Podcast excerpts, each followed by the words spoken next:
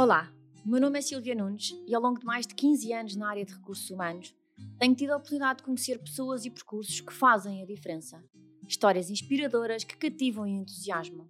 Não há nem duas pessoas nem duas carreiras iguais. E essa diversidade garante que o meu trabalho vale a mesma pena. Daqui nasce a vontade desta partilha. Bem-vindos ao Profiler, um podcast onde poderei dar asas a estas conversas e experiências com alguns dos melhores talentos do nosso país. Percursos, vidas, dificuldades e conquistas. Talvez pareça difícil, mas não é de todo impossível. Olá, como estão? Por aqui continuamos muito entusiasmados com este projeto, já em potenciais desenhos de coisas novas para continuarmos a dar asas ao que tanto gostamos de fazer. Uma vez mais, obrigada por estarem aí, pelo vosso feedback e pelas vossas partilhas tão generosas. E hoje tenho a sorte em ter como minha e vossa convidada uma pessoa que acompanho há tantos anos e que nunca pensei em conversar com ela como vou fazer hoje. Entrei em contacto com a Sofia, sabendo que a Sofia recebe milhares de mensagens e que dificilmente na sua agenda e em toda essa panóplia de mensagens a própria sua vida iria permitir, ainda que com muita boa vontade, que hoje estivéssemos aqui. O seu sim, tão pronto e tão generoso, deixou-me ainda mais sua fã. Para mim, em particular, é uma conversa com alguém que me inspira, mesmo que até o dia de ontem fosse através de um ecrã ou de um dispositivo. Que maravilha vai ser conversar contigo, Bom. Sofia Castro Fernandes, Uhum. a tão conhecida CEO do blog às nove. Verdade. Olá, Sofia. Olá, obrigada. Obrigada por teres tão prontamente aceito o meu convite para estarmos a conversar um bocadinho hoje. Começamos pelo princípio. Bora. Licenciaste em Direito. Uhum. Porquê Direito?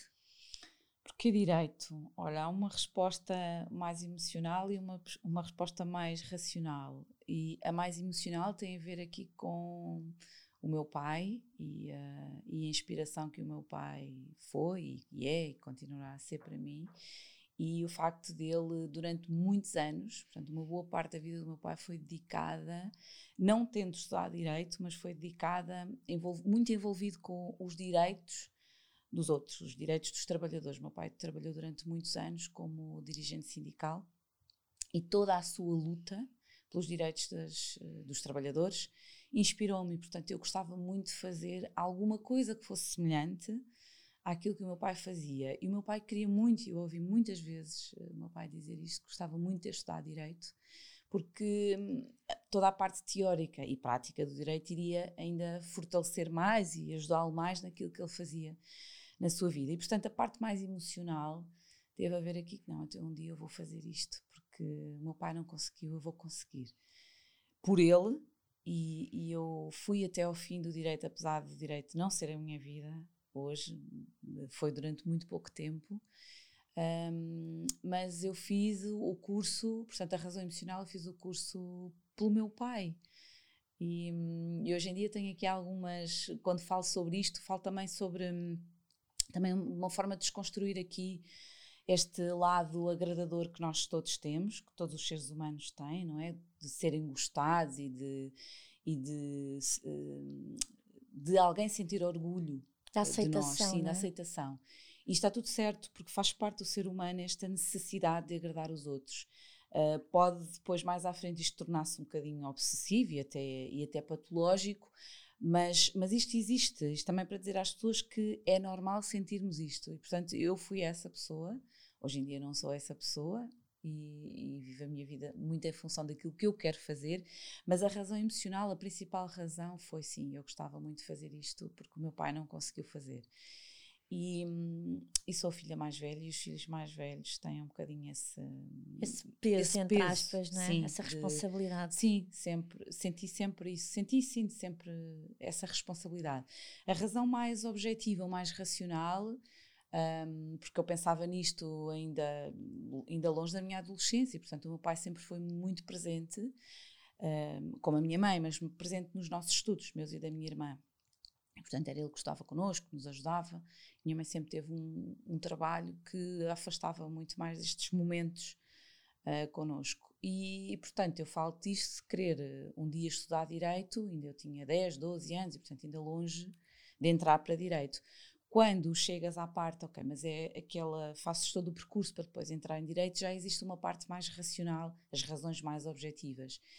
E há aqui um lado que, é, que vem muito da nossa educação, da forma como os, nossos, os meus pais e até as minhas avós contribuíram muito para, para a pessoa que eu sou hoje, que é o lado do ajudar o outro. E isso está muito presente em nós, em mim e na minha irmã. E, portanto, o direito surge aqui, uh, portanto, é somado aqui à parte mais emocional, o percurso que o meu pai gostava de ter feito, eu vou fazê-lo, e a parte mais racional e objetiva, que é através do direito eu conseguir ajudar outras pessoas um, a defendê-las, a, enfim, a defender os seus direitos. Um, agora, depois, quando tu chegas à, à universidade, é? no meu caso, à universidade, percebes que sim, o direito ajuda as outras pessoas, claro que sim. É uma, é uma das profissões que eu mais admiro e admiro muito os meus colegas que persistem uh, no direito, porque é muito difícil em Portugal, sobretudo é muito difícil. E, mas percebes que o, o meu, o, eu percebi que o meu conceito de ajudar o outro não passava necessariamente pelo direito, porque eu queria estar muito mais próxima. No meu conceito de ajuda ao outro, eu precisava de estar mais próxima. Não sabia exatamente como, qual seria a área, o serviço, mas sabia que o estar ao serviço do outro não era por ali. Uh, e isto eu percebo no primeiro, no segundo ano, agora nesta altura, quando olho para trás, as pessoas dizem, mas percebeste isso na altura, porque é que persististe, não é? Eu tinha que fazer este, aquele percurso. Aquele percurso estava, estava no meu caminho, eu não ia desistir dele. E mesmo assim, hoje, não tendo absolutamente nada a ver, a minha área de trabalho não tem nada a ver com o direito, eu, fico, eu sinto muito orgulhosa sempre que olho para trás e olho para todas as dificuldades que eu tive e o curso é mesmo muito difícil e muito trabalhoso, exige tanto de nós, tanto. Eu não consegui entrar para a Faculdade de Direito e fui estudar para uma privada, para a Lusíada. O meu primeiro, eu tranquei a matrícula no meu primeiro ano porque era muito dispendioso. Uh, estar em Lisboa, os meus pais na altura viviam no Algarve, estar em Lisboa, uh, pagar um, quarto, eu partilhei um quarto, uh, pagar a universidade, pagar tudo, a alimentação, os, as deslocações, claro. e portanto, o primeiro ano nós achámos que era possível, não foi. E eu tranquei a matrícula, fui trabalhar, voltei no ano a seguir, vou conseguir fazer isto. E, e consegui, de facto, consegui, mas foi muito difícil. Foi mesmo muito difícil. Primeiro, eu lembro-me que a minha última cadeira foi Direito Penal. Horrível. Horrível. Com o professor Rui Pereira e foi mesmo muito difícil. Eu sei que eu lembro-me até hoje do, do que senti naquele dia. É, é, é indescritível, porque é, é o fim de um ciclo que foi tão difícil, tão trabalhoso. E a trabalhar e a estudar é ainda mais desafiante, não é? Portanto, tens que ser muito disciplinada e sim, muito comprometida sim. e ter muita, muita, muita noção de sacrifício porque há muita coisa que eu queria fazer e que vi outras colegas fazerem e que eu não podia não fazer. Podias, não claro. dava, porque eu tinha que ir. Na altura eu comecei por trabalhar na caixa do supermercado e, e houve muitas alturas que, que eu lembro-me do que eu sentia de, opá, eu agora queria estar, eu só queria estar a estudar, mas também houve alturas que queria fazer outras coisas, ir ao cinema, aquilo, e não dava, porque eu tinha ali aquele compromisso comigo e com os meus pais também, porque estávamos todos a trabalhar para um objetivo, todos mesmo, e houve uma altura que até a minha irmã uh, contribuiu para este objetivo, e portanto este foi um, um trabalho de equipa. falar nisto, isto foi um trabalho de equipa. A minha família foi muito importante para, para eu conseguir concluir esse, esse objetivo que eu tinha. Um, e portanto não foi só um resultado meu, foi um resultado de todos. Conjunto, não é? Todos Tem um sabor Sim. ainda mais Sim. mais especial. Qual é que foi o teu primeiro emprego? Quando terminaste a licenciatura, foste trabalhar na área específica para a qual tinhas estado a estudar? Não. não. Não, olha, eu, portanto, eu durante todo o curso fiz várias coisas. Portanto, comecei por ir para a caixa de supermercado e depois ainda consegui conciliar, uh, na altura, tudo o que eu ganhava no Pingo Doce, era, foi o meu primeiro empregador, tudo o que eu ganhava ali dava para pagar a faculdade e depois eu ainda consegui, entrei para empresas de estudos de mercado. A minha primeira empresa foi a Ipsos e continuo a ter assim um grande carinho por eles.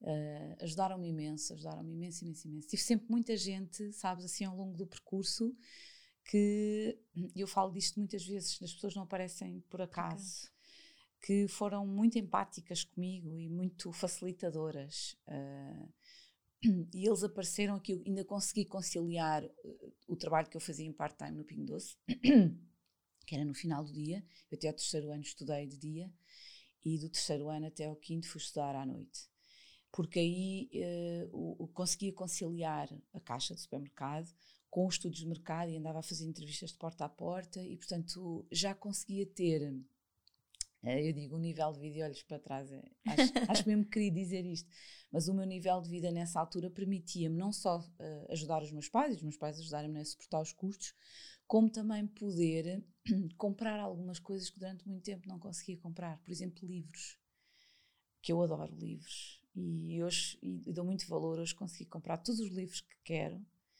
uh, não só os livros de, de, de, que me permitem estudar, não é? investigar toda a parte do meu trabalho, mas os livros que eu gosto de ler, as minhas ler, histórias. Claro.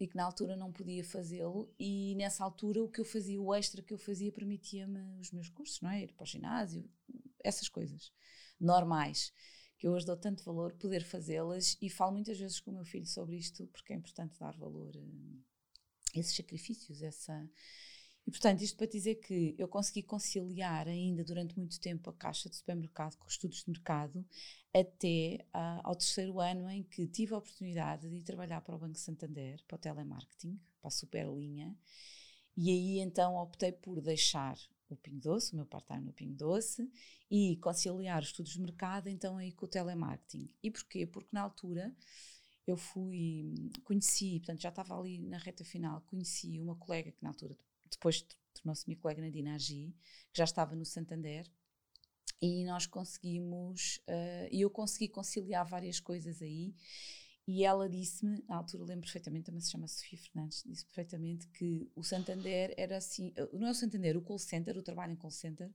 era uma escola uh, que nos ia ajudar na parte das orais, na prova, nas provas orais que nós tínhamos e de facto isso aconteceu. E eu era e, e continuo a ser uma pessoa muito um, tímida e muito introvertida e o Santander foi assim a minha primeira escola para hum, conseguir descolar um bocadinho em toda a parte da comunicação que hoje, que hoje é a minha vida, não é? Que é tudo aquilo que eu faço e que me ajudou a manter, a, a, dar algumas, as primeiras ferramentas sobre comunicar bem. Portanto, fazer saber a distinção entre as perguntas abertas e as perguntas fechadas, contornar objeções, uh, treinar a escuta ativa, que é tão importante hoje para o que eu faço no coaching a escuta ativa, o conseguir a reformulação, portanto, todas essas técnicas um, eu comecei por aprender no Santander. Conjuntamente com a resiliência, não é? Sim, com, com a paciência. Com muita paciência, não é? No atendimento ao cliente, num banco, com muitos clientes satisfeitos, mas também muitos clientes insatisfeitos. Sim, sim. Uh, eu depois passei para um departamento em que nós, eu gostava muito de fazer o inbound, que é receber chamadas, para mim era muito mais fácil porque a pessoa já sabia o que é que queria, portanto eu só tinha claro. que saber exatamente a resposta que tinha que dar. E depois passei para o outbound, que era o meu grande desafio, que era vender. E eu sempre disse, disse e digo, que não tenho jeito nenhum para vender.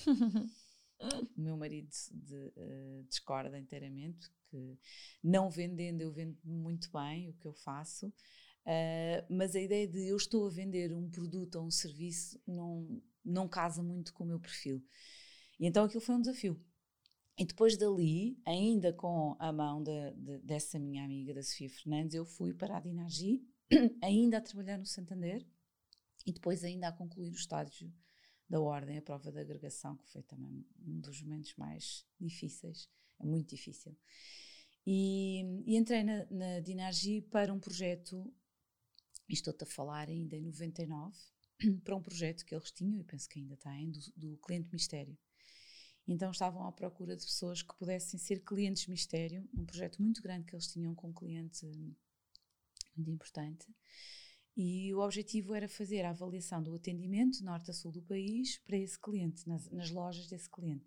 Eu adorei, porque me permitia, já porque tinha muito tempo do lado de lá, eu trabalhei também em algumas no ano em que tranquei a matrícula, também tive no atendimento em lojas, lojas de bijutaria e pastelarias e cafetarias, e mesmo quando estava a viver em Lagos, nós fomos de Lisboa para Lagos, eu fiz todo o secundário em Lagos, trabalhei sempre durante o verão em bares, em cafés, e portanto, esse lado do atendimento, eu poder estar a avaliar no sentido, não no sentido da crítica, mas no sentido de dar àquelas pessoas ferramentas que as ajudassem a ser melhores profissionais, foi assim uma alegria. Tu agora consegues estar do lado de cá e consegues uh, pôr em prática uma das atitudes que para mim é mais importante, que é a empatia. Um, poder ajudar as pessoas conhecendo as principais dificuldades que têm no atendimento, que é, é um desafio, não é? Porque passam no atendimento, nós atendemos todo o tipo de pessoas. Todo, claro. Das mais empáticas às menos empáticas, não é? E, portanto, e esse projeto foi muito importante na minha vida. E juntava essa parte, portanto, poder avaliar o atendimento na perspectiva do desenvolvimento das pessoas e a parte da escrita. E, portanto, eu podia usar uma das ferramentas que gosto mais, que é a narrativa, para poder usar, ajudar as, as pessoas no seu desenvolvimento pessoal.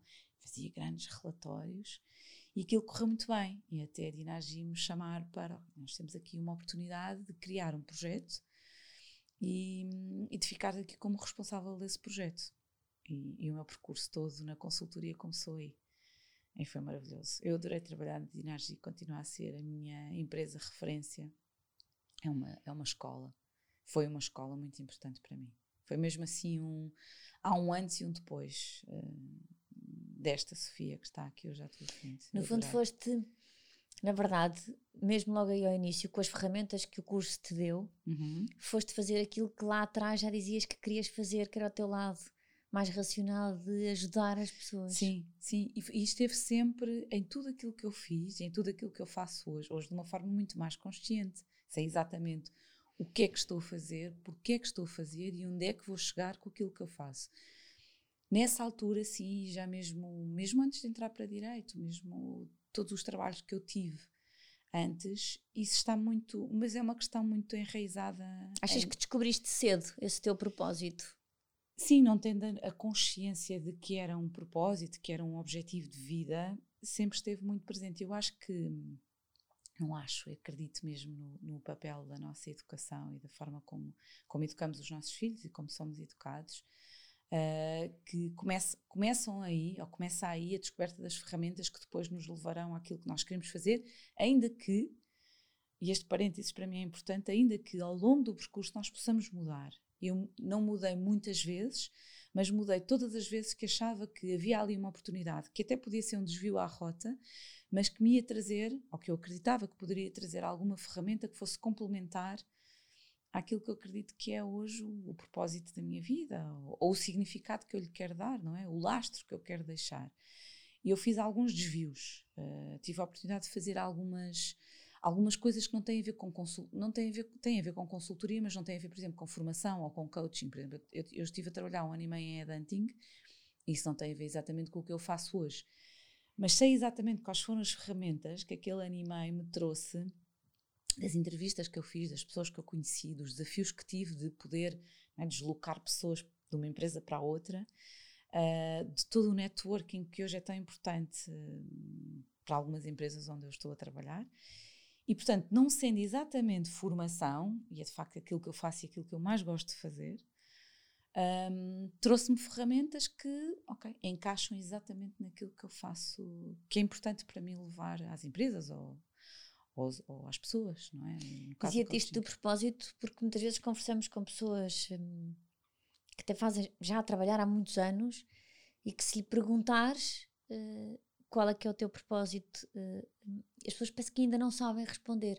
É importante hum. termos essa descoberta quase que numa realização pessoal mais plena, quase até numa busca de uma felicidade de alguma forma mais inconsciente, diria eu. Uhum.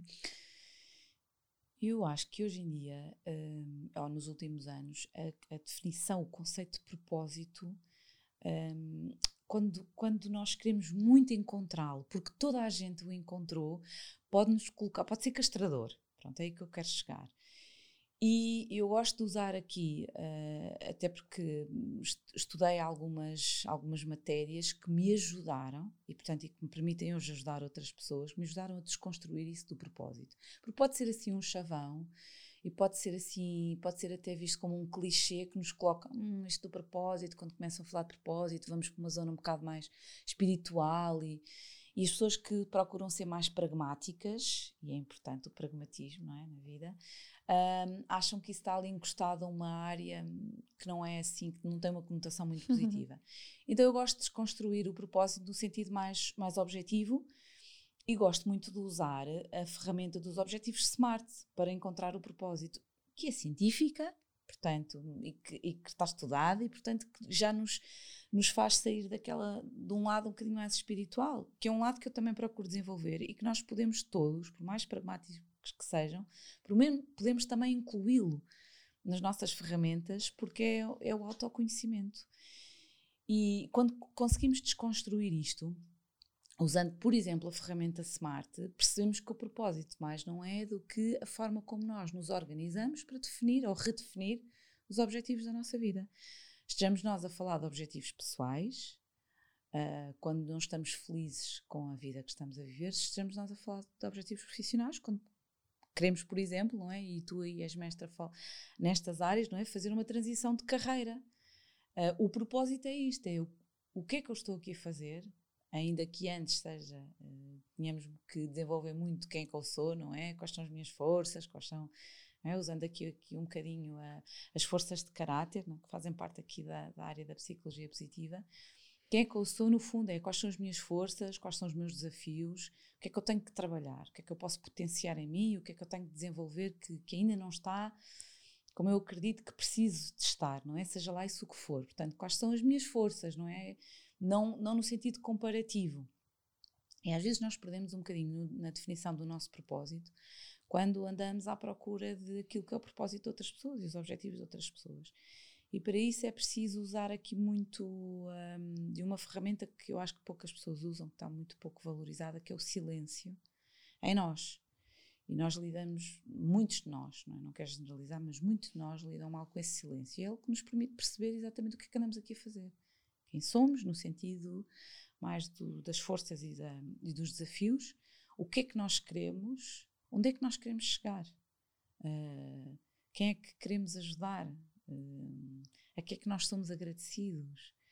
Uh, o que é que do nosso passado nos ajudou a chegar aqui? Portanto, esse depurar das coisas, não no sentido de estar constantemente a olhar para trás, que nos faz ser pessoas mais uh, nostálgicas e mais melancólicas e a viver da saudade, e também não estar constantemente a olhar para o futuro, que faz de nós pessoas muito ansiosas, não é? Portanto, é neste equilíbrio entre o orgulho e a celebração do, do que eu fiz até aqui, onde é que eu estou agora e onde é que eu quero chegar. E é neste equilíbrio que eu acredito que se encontra o propósito, ou seja, o que é que eu ando aqui a fazer, para onde é que eu estou a caminhar. E eu gosto de desconstruir isto uh, de uma forma que o meu filho, que tem 10 anos, o Martim, consiga entender o que é isto do propósito. Portanto, se ele consegue entender o que é o propósito dele, acho que é fácil lá chegar. Às vezes, isto tanto serve numa perspectiva mais clínica como numa perspectiva mais, uh, mais objetiva, portanto, mais profissional. Tanto serve para um lado como para o outro. Às vezes, aquilo que nós precisamos é de ajuda. E eu falo numa perspectiva mais clínica, porque há alturas na nossa vida em que nós precisamos de um psicólogo, um terapeuta que nos ajude um, a orientar, uh, às vezes a tratar, não é? Se estivermos a falar de, de, uma doença, mas às vezes também precisamos de uma pessoa que tenha as ferramentas que nos possam ajudar a definir ou a redefinir esses objetivos. Claro. E está tudo certo em pedir ajuda, apesar de que, ainda é muito. É, a conotação do pedir ajuda ainda é muito negativa, as pessoas ainda se retraem muito ao dizer eu preciso de ajuda para isto ou para aquilo. Ainda que seja mais fácil pedir ajuda quando estou desorientada na minha vida profissional e é bastante mais difícil quando eu estou desorientada na minha vida pessoal, porque ainda é encarado como uma fraqueza eu não saber o que é que eu ando aqui a fazer. E não é pessoas, toda a gente ao longo da vida se sente perdido. Então, para que perder tempo claro. se há pessoas que nos podem ajudar, não é? Eu acho que é preciso. É esse levantar da mão, não é? Sim, e descomplicar. Isto vai passar tudo tão rápido que se nós perdemos tempo com o medo de dizer eu preciso de ajuda, é, torna-se muito mais difícil. Com o medo de fazer, não é? Eu digo muitas vezes, a diferença entre fazer bem ou fazer mal está no fazer só. Pois, e arriscar, uh, não é? Porque pode acontecer o arriscar, ou ouvir um não, ou arriscar a correr mal, ou um projeto falhar. Olha, há um, há um, um, um summit, agora é tudo um bocadinho uns summits, não é? Que houve há uns anos, acho que há uns dois, três anos já, que se chamava Fail Big eu acompanhei algumas dessas das entrevistas que eles fizeram e, e agora até foi, a, a Bumba na Fofinha, a Mariana Cabral também fez um, um podcast, não é? umas Sim. entrevistas sobre os falhanços e eu acho que é importante ouvir, mais do que os sucessos, ouvir os falhanços das pessoas e sobretudo a forma como elas, portanto os falhanços são os factos, isto, eu arrisquei nisto, isto correu mal. O que é que eu fiz a partir daqui? Como é que deram a volta, não é? Eu, eu gosto de falar sobre isso porque eu tenho imensos falhanços na minha vida, pessoais e profissionais, e, e gosto, de uh, gosto de rever ou revisitar alguns desses falhanços para perceber quais foram as características minhas, as minhas competências, as soft skills, né, que eu fui buscar ou resgatar para dar a volta e sair dali, ok? Analisar, porque é importante analisar, no sentido de procurar não repetir, claro, o erro, e, mas, mas depois, mais do que isso, é fazer uma lista das competências que te ajudaram a sair dali, não é? A dar a volta, a não ficares no lodo do falhanço. Acho que isso é importante, ouvir algumas pessoas que, hum, que, que, tenham a honestidade intelectual de, falhar, de falar sobre os seus falhanços, porque eles Sem existem, dúvida. não é? Não há ninguém que suceda sem uns bons falhanços. Uhum, exatamente. Fizeste consultoria, literalmente, quase já nos quatro cantos eh, do mundo, não é? Lisboa, oh. Porto, Rio de Janeiro, São Paulo, Suíça. Uhum. Isto dá-te seguramente também uma visão muito mais ampla, muito mais diversificada, muito, um conjunto muito mais alargado das tais ferramentas que podes pôr ao dispor dos outros quando estás a trabalhar. Sim, foi, foi muito. É sim um motivo de orgulho. A forma como eu de orgulho para mim, não se, no sentido da vaidade, mas do orgulho, do conceito de orgulho de eu fiz isto, arrisquei aqui. Houve alturas em que tive imenso medo dos passos que dei.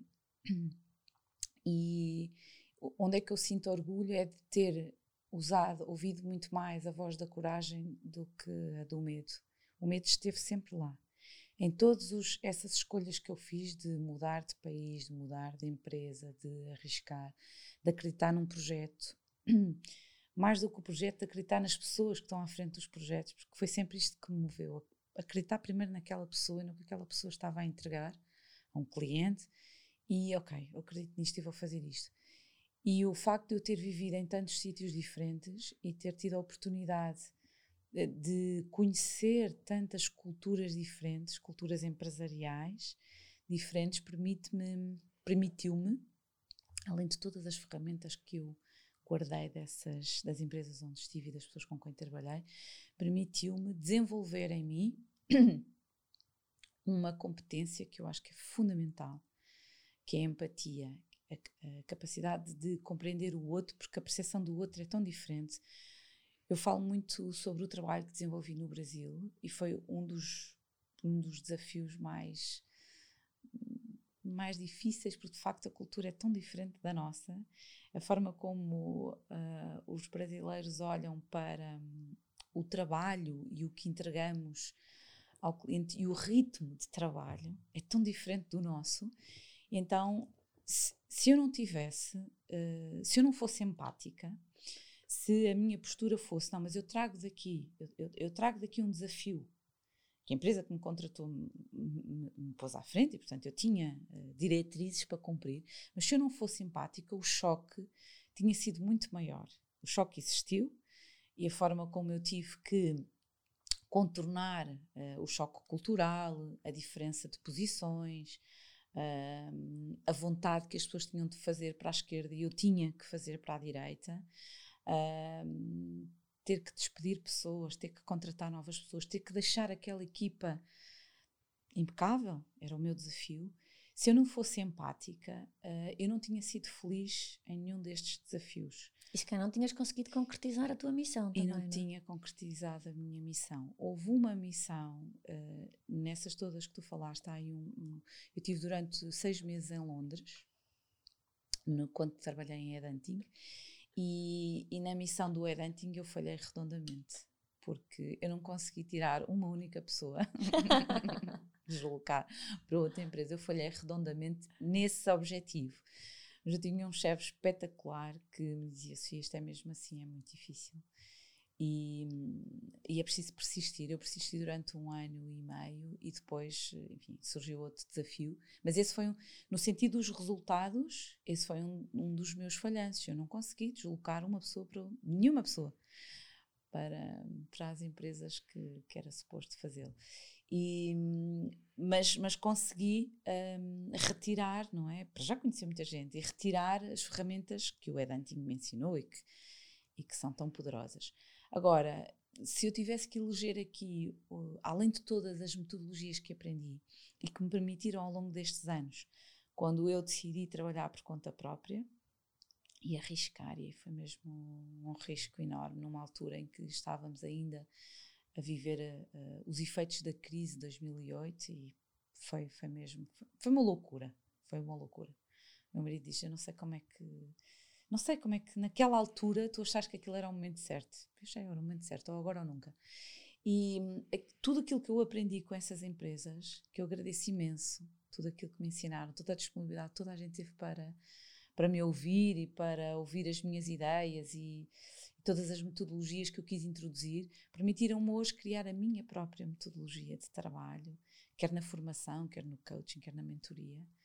Um, e, e, sim, a empatia está na base delas todas. Eu, eu e, aprende-se, e aprende-se, uh, e, e ensina-se. Portanto, eu procuro, eu falo muito nisto, se eu, se eu conseguir ensinar o meu filho a ser empático com os outros, eu consigo ajudar qualquer pessoa a ser empática. É? Acho que isso foi assim uma das minhas maiores aprendizagens.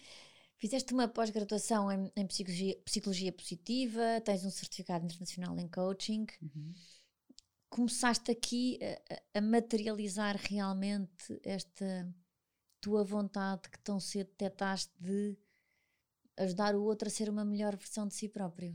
Sim, é, primeiro ajudar-me a mim a ser a minha melhor versão, a melhor versão de mim mesma, porque porque ajudar-me a mim, porque durante muito tempo, muitos anos mesmo, eu acreditei e hoje percebo o quão, o quão importante e o quão decisivo pode ser o nosso sistema de crenças, daquilo que nós acreditamos que somos e que não somos, e que conseguimos e que não conseguimos.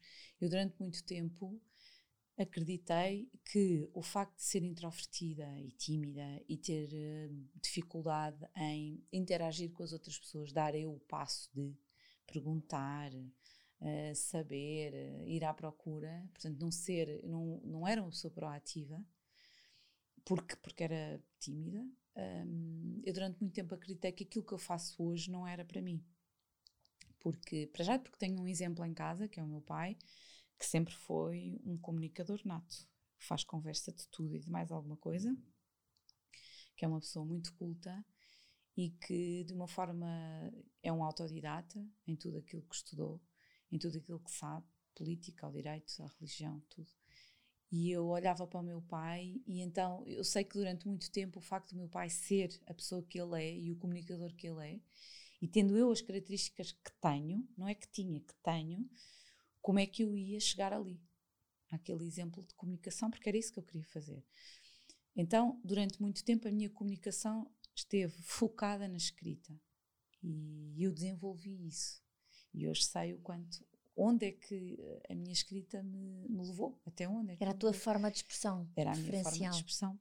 Era e é a minha forma de expressão preferencial. Agora, o meu sistema de crenças dizia-me que como é que tu vais trabalhar a tua introversão para entrar numa sala e dar formação, para não ter medo. Porque aí tu já tinhas decidido o tal trabalhar por conta própria e fazer disso a tua vida, o teu sustento, não é? Exatamente. Como? Mas quando tu começas a ter contacto com as metodologias do coaching, da programação neurolinguística e mesmo lá muito para trás da formação de formadores, foi a minha primeira escola e portanto eu li, tu percebes que isto só depende de ti. E depois de ter feito tantas autoscopias e tanta e, e, ter olhado e dizer assim, não, calma, a base está ali, tu consegues fazer isto, tu só precisas de trabalhar mais. E é sobre este trabalhar mais que eu me tenho focado todos os dias. Não no trabalhar mais no sentido de mais horas, mas é trabalhar mais no sentido certo do objetivo que eu tenho. Eu hoje deixei de acreditar uh, no mais horas, no ser workaholic, e eu já fui muito essa pessoa, muito mesmo. Uhum. Muito essa pessoa. Eu lidei com um stress muito grande que hoje sei exatamente quais, são, quais foram os efeitos desse stress, do trabalhar muitas horas, do ter que entregar muito. Nós, nós temos que entregar é bem. E há uma disciplina uh, aliada a um compromisso que nos permite trabalhar melhor, não necessariamente mais.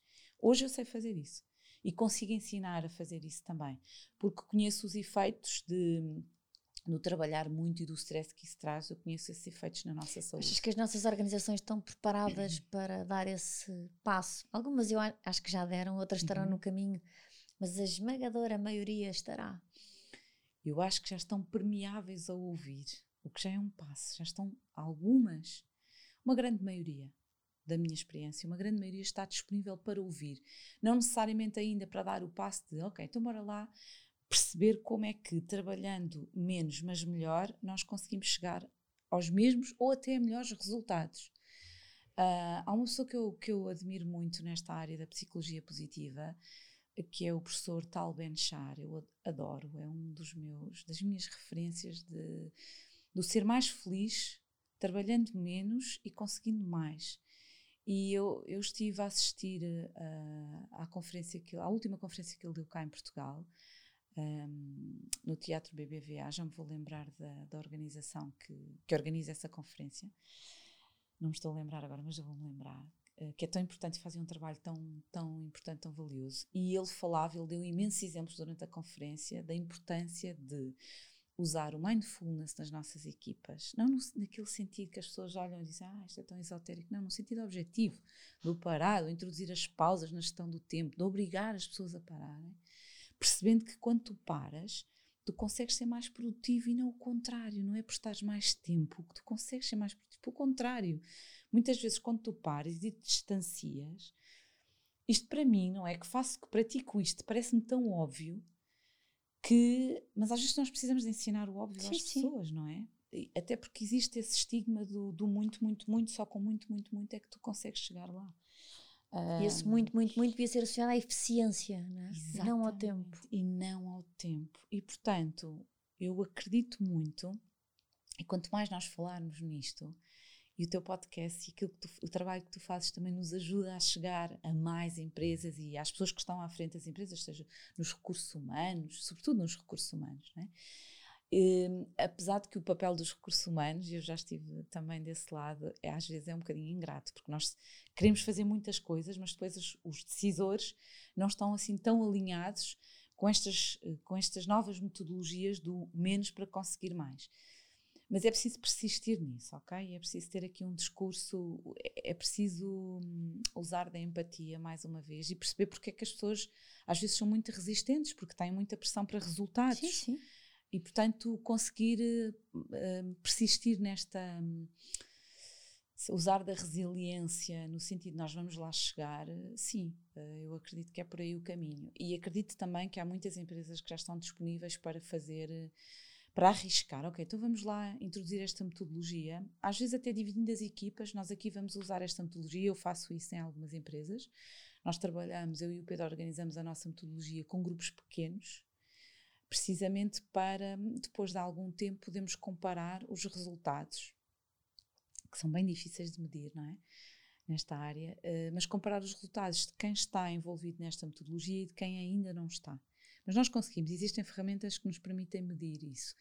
E, sobretudo, medir aquilo que se torna um bocadinho mais difícil de explicar ou de mostrar com resultados às empresas, que é medir a felicidade das pessoas uh, usando de algumas destas metodologias. Como é que se mede a felicidade das pessoas? Há uma, uma, uma ferramenta que é a retenção das pessoas, portanto, é, é um, não é?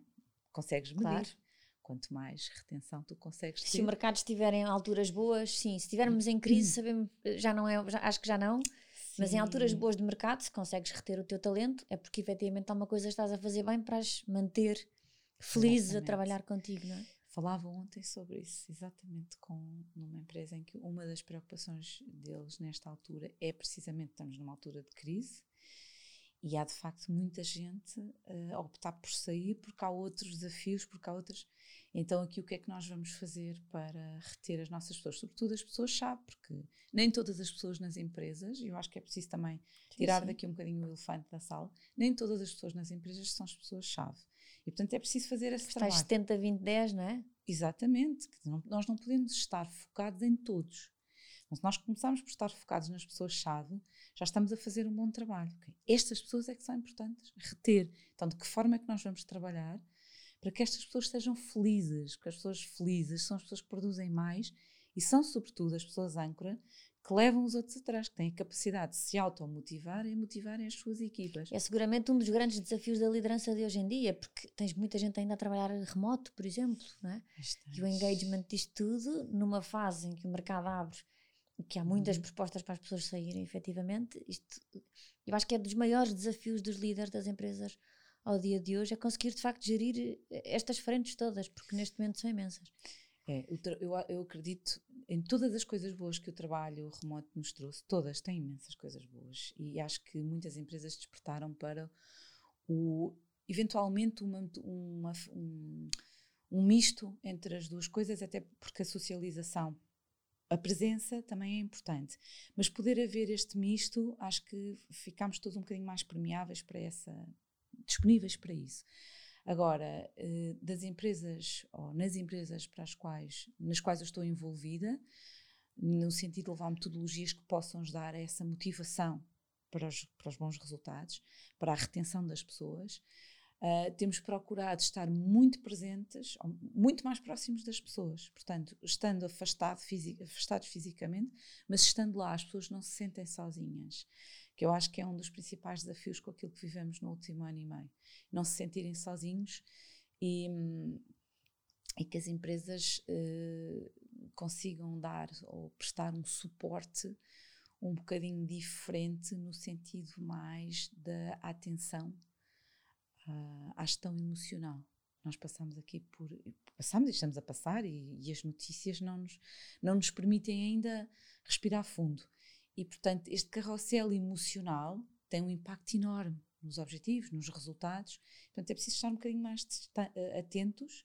Para isso, é preciso distanciar um bocadinho da operação um, e envolver algumas pessoas, estas pessoas-chave, nesta gestão emocional. Uh, algumas algumas das empresas onde nós estamos a trabalhar estão atentas a isso. Eu fico super feliz com isto, super feliz. Consegues sentir uh, esse impacto, ou seja, nos grupos que vão acompanhando, com quem, vem, com quem vão trabalhando, uhum. conseguem, depois de, de, de, verem as medidas implementadas, de verem que surgem efeitos, mas depois o impacto que isso tem verdadeiramente nas pessoas, porque uhum. não só as empresas, mas as pessoas depois que também são alvo de participarem nessas ações, uhum. também criam também as suas próprias expectativas, não é? Fica Sim. do vosso lado, do teu lado, um peso é? da responsabilidade uhum. e depois as pessoas têm aquele efeito de não, então eu estou à espera que esta pessoa me venha ensinar uhum. a ser isto, a fazer aquilo e, dizer, e, e, não é assim, não é um estalar de dedos, não é? Não, não é assim. É todo um processo. Não é assim, é todo um processo. Uh, nós, nós, eu e o Pedro, não é? Existe aqui, eu sou a pessoa que está à frente, não é? Sou, eu apareço para entregar toda a formação, mas há todo um trabalho, todo o nosso trabalho, o trabalho back-office, como eu costumo dizer, não é? A pessoa que está atrás desse trabalho todo, que é o Pedro, que faz todo o desenvolvimento, fazemos em conjunto, mas ele faz toda, toda a parte, costumo dizer, toda a parte que eu não gosto. A negociação. é uma equipa. É uma equipa e funciona muito bem. Toda a parte da negociação, toda a parte, eu entrego-lhe os conteúdos, e eu adoro pesquisar e desenvolver os conteúdos, mas depois o Pedro é que os organiza no sentido do resultado, ou seja, isto tem que ser feito desta forma, desta hora até esta hora, com este grupo. Toda essa concepção é dele. E depois chego para entregar com uma missão. A minha missão é muito clara. Eu preciso de chegar e chego ao coração das pessoas. Eu preciso que as pessoas confiem em mim. E eu desenvolvi um formato de formação e de consultoria, de coaching, mas sobretudo de formação, que é, que é o formato onde eu me sinto mais confortável, um, que primeiro conquista as pessoas. Eu consigo chegar lá às pessoas. Quando eu consigo chegar ao coração das pessoas, eu consigo que elas a partir dali ouçam e desculpem e entendam a importância das ferramentas daquilo que eu vou explicar. E portanto aderem. Aderem no sentido de isto não é só mais uma formação porque existe um bocadinho aquele revirar de olhos para a formação portanto sempre que as pessoas que chegam os recursos humanos dizer vão fazer uma formação de gestão de tempo. Eu consigo imaginar as pessoas e então como já tive tantas vezes do lado de lá estive e estou muitas vezes a receber formação, adoro fazer formação. É só, nesse, é só nessa missão e nessa disponibilidade que nós conseguimos melhorar, enquanto formadores e coaches e mentores. Eu encontrei uma forma de lhes explicar, mostrando que isto não é só mais uma formação, isto é a formação. E eu consigo que elas cheguem, que isto chegue ao coração delas. Portanto, é muito mais do que falar para. Um, para o lado racional das pessoas, é falar ao lado emocional. E foi isso que eu andei a fazer estes anos todos. Uh, a estudar as pessoas, a observar e a perceber como é que a formação chega lá, como é que o coaching chega lá, como é que as pessoas de facto mudam, porque elas mudam. Elas de facto mudam. E, e isso é perceptível. Eu Tens é que conseguir essa permeabilidade das pessoas. Tenho é que conseguir. E, e, e, também é importante eh, dizer aqui uh, esta verdade, não é? Uh, nós não chegamos às pessoas todas, ok? Porque as pessoas não estão todas permeáveis para serem a sua melhor versão. Há muita gente que adota o discurso, eu chamo-lhe o discurso do Calimero, que é uhum. coitado de mim, tudo me acontece, não tenho sorte nenhuma, não nasci para isto, já estou muito velho para aquilo, uh, a minha empresa é a pior empresa do mundo, o meu chefe, não sei o que mais e preferem manter-se nesse discurso do Calimero do que abrir um bocadinho o horizonte, distanciar-se, em vez de estar focada na sua árvore, perceber que isto, isto até é uma floresta e há mais. E a essas pessoas, às vezes não conseguimos chegar. E, portanto, se ainda é as pessoas que estão num grupo, há uma ou há duas que, às quais não consegue chegar, nós temos que ainda que falando para todas e trabalhando para todas, é preciso mostrar que, atenção, que as pessoas âncoras, as pessoas-chave são estas. Estas duas vão criar resistências. E também é importante dar esse feedback. Ou estas três. É importante dizer aos, aos nossos interlocutores, não é? As nossas pessoas eh, que depois vão medir o resultado atenção que neste grupo há estas pessoas que vão criar resistências. E, portanto, se calhar é, é importante rever aqui, reajustar aqui os objetivos destas pessoas, o impacto que elas vão, vão ter, um, a sua desmotivação, como é que isto vai afetar. Portanto, não é só mostrar uh, o lado. A parte bonita, não é? Sim, o lado espetacular, porque o outro lado também existe. E também nos cabe enquanto consultores, eh, mostrar eh, essa parte mais que é mais difícil, que é mais desafiante e propor e que nós, o que nós costumamos fazer quando chegamos ao fim do, do ciclo de formação é propor algum acompanhamento, um acompanhamento diferente para estas pessoas mais resistentes. Que, que costumam funcionar melhor. Porque normalmente as pessoas têm resistência por questões muito mais emocionais do que, do que racionais, do que objetivas. Então, o trabalho do coaching com algumas ferramentas da psicologia positiva, funciona para aquelas pessoas. São as pessoas que são resistentes em grupo, mas depois que individualmente tu consegues chegar a elas. Sim, sim, sim. E tu consegues perceber onde é que está a resistência. E são pessoas que até trazem muitas objeções para a formação. Que dizem de uma forma muito crua, não concordo com o que está a dizer, isso não funciona. Na nossa empresa isso já tentámos. E eu percebo que percebo, não as conheço ainda, mas percebo onde é que elas estão a querer chegar. É um, uma chamada de atenção para si mesmas. Então precisam de outro tipo de, de intervenção, se quisermos eh, chamar assim. Agora, o que é que, qual é que tem sido, na minha experiência, qual é o principal desafio? Nem todas as empresas estão não só disponíveis do ponto de vista do acreditar que aquelas pessoas podem depois juntar-se ao resto do grupo, no sentido de remarem todos no mesmo sentido, mas também no sentido do investimento, porque é preciso investir tempo, e dinheiro, não é? No desenvolvimento daquelas pessoas. Eu acho que é aqui que é, acredito que é aqui que os consultores podem fazer alguma diferença no sentido de mostrar, porque nem todas as pessoas depois vão dar eh, os resultados que é suposto, que as empresas precisam, mas quando tu consegues perceber que existe ali potencial naquela pessoa e que aquela pessoa merece aquele investimento e aquele o tempo que tu lhe dedicas e as metodologias mais individuais, uh, mostrar isso aos decisores. Acho que esse é um grande desafio. Eu gosto dessa parte. Gosto dessa parte. Olha, tu tens o coaching, a mentoria, a formação, tens o teu famoso blog do AS 9, uhum. bebê. que é tão seguido, tão partilhado, que acho que é provavelmente dos teus lados mais conhecidos, diria é. eu. Tens uhum. imensos livros publicados, o último dos quais mais recente, que acredita coisas boas acontecem. Uhum. Tudo isto que tu tens hoje, que tu fazes, que tu és, uhum. É a tua definição de sucesso?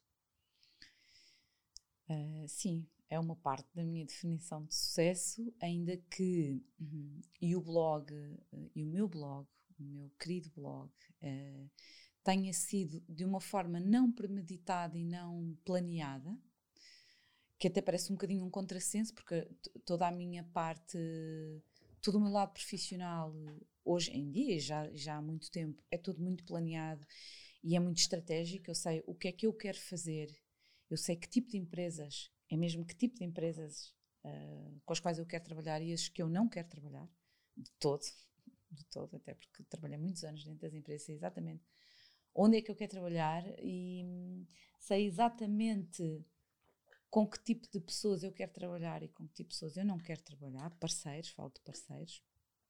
E, e este é um lado mais estratégico e mais planeado.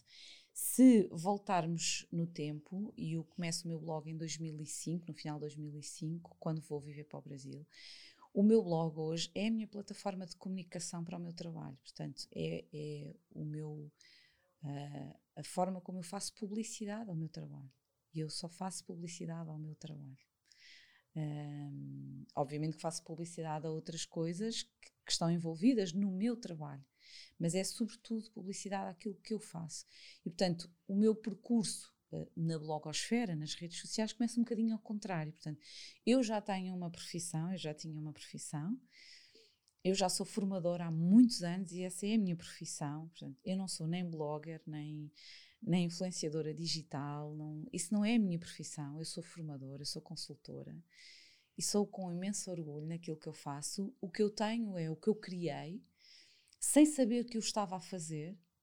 Eu criei uh, ou eu construí uh, com a minha narrativa, com a forma como eu olho para a vida e como eu fui aprendendo a desconstruir os conceitos teóricos, porque no fundo o que eu escrevo tem por base a psicologia positiva, sobretudo, porque desde que estudei psicologia positiva está muito na minha escrita, acredito muito uh, naquilo que a psicologia positiva entrega às pessoas, mas está também as, as, as, ferramentas do coaching, sobretudo aquela que eu, que eu uso, que é o modelo Grow, está também a programação neurolinguística que fez tanta diferença na minha pessoa, na forma como eu desconstruo, como eu me desconstruí, e eu, sem perceber que eu estava a fazer, fui construindo à volta da minha narrativa uma comunidade que, que é muito fiel e que é muito.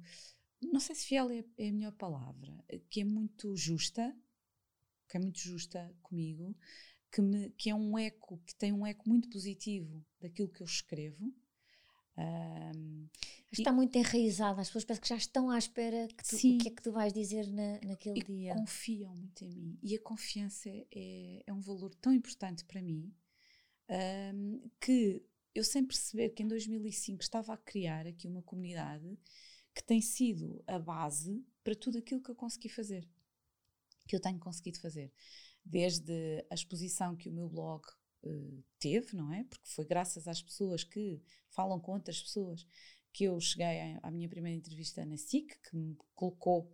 Portanto, eu deixei de ter os meus pais e a minha irmã e os meus amigos como os meus leitores e passei a ter outras pessoas que me colocou ali de uma forma mais exposta.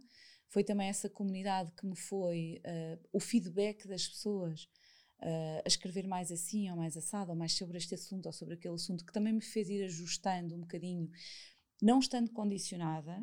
Isso, eu, isso para mim é muito importante dizer. Eu não, eu não estou condicionada em relação ao que as pessoas querem que eu escreva, mas, é, mas estando um, alinhada com uma comunidade que gosta que, que, precisa, porque há muitas pessoas que precisam de, deste, deste input para, respirar fundo, ou para ter um bocadinho mais de coragem, ou mais de alento. Há muitas pessoas que me dizem, e eu falo nisto porque, porque acho que, que o teu podcast se alinha com isto, que me dizem que mudaram a vida delas um, com alguns dos meus livros ou com alguma formação que eu fiz. Eu, eu, recebi uma mensagem há uns dias de uma pessoa que fez formação comigo em 2012, portanto, no início dos workshops, que mudou a vida toda e que hoje está com um projeto incrível.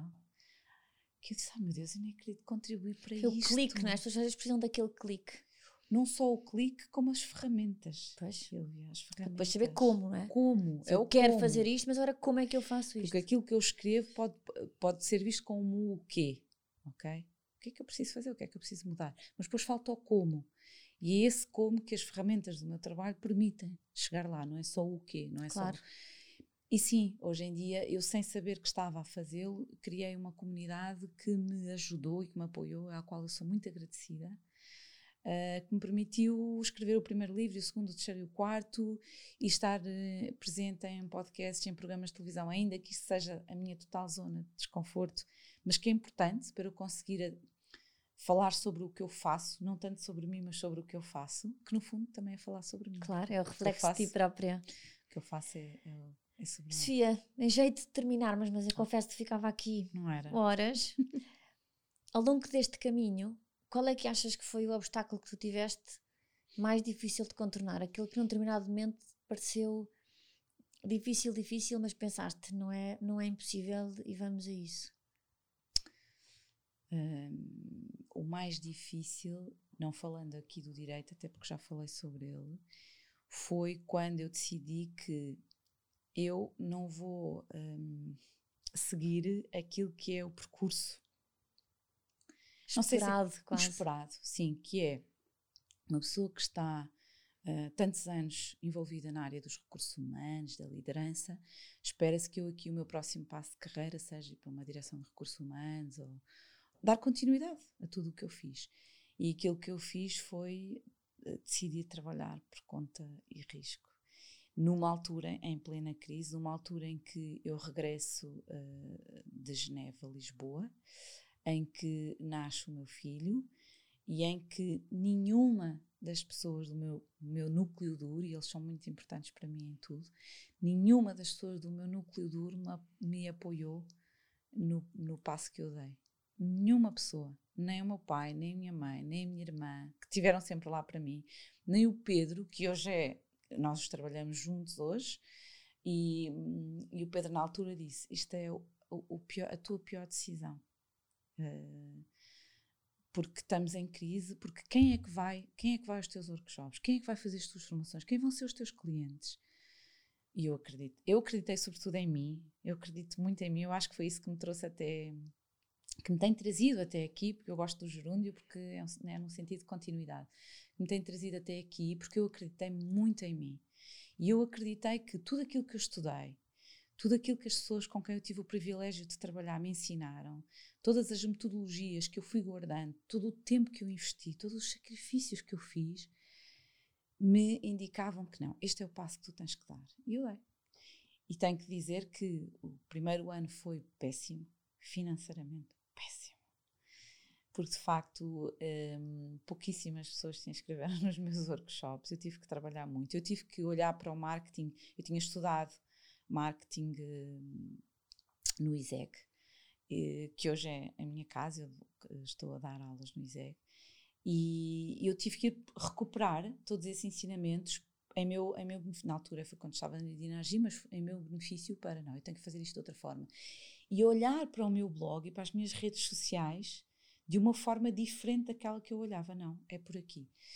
E, e hoje tenho imenso orgulho de ter dado esse passo e de ter persistido uh, num projeto que só eu acreditei. Eu uhum. e as uhum. pessoas que depois, não é? E, e, eu sou tão agradecida às pessoas que vieram aos meus primeiros workshops, que passaram a palavra e que, enfim, e que, e que fizeram deste projeto. E fizeram aquilo que, que sim, este projeto é hoje, é não é? hoje, sim. Sofia, só te posso agradecer. Eu é que agradeço. Um, a generosidade, ter, ter o reconhecimento de alguém tão experiente como Bom. tu no uhum. mundo da comunicação é um autêntico privilégio para mim. Obrigada pela inspiração diária que és para milhares e milhares de, de pessoas, por sobretudo dares tanto de ti aos outros, por teres conseguido seguir o teu coração, a tua intuição, uhum. com todo o trabalho que isso traz acrescido, Sim. naturalmente, mostrando uma vez mais que talvez pareça difícil mas não é de todo impossível. Não é de todo impossível. Obrigada, obrigada Sofia. Eu, Silvia. Muito obrigada.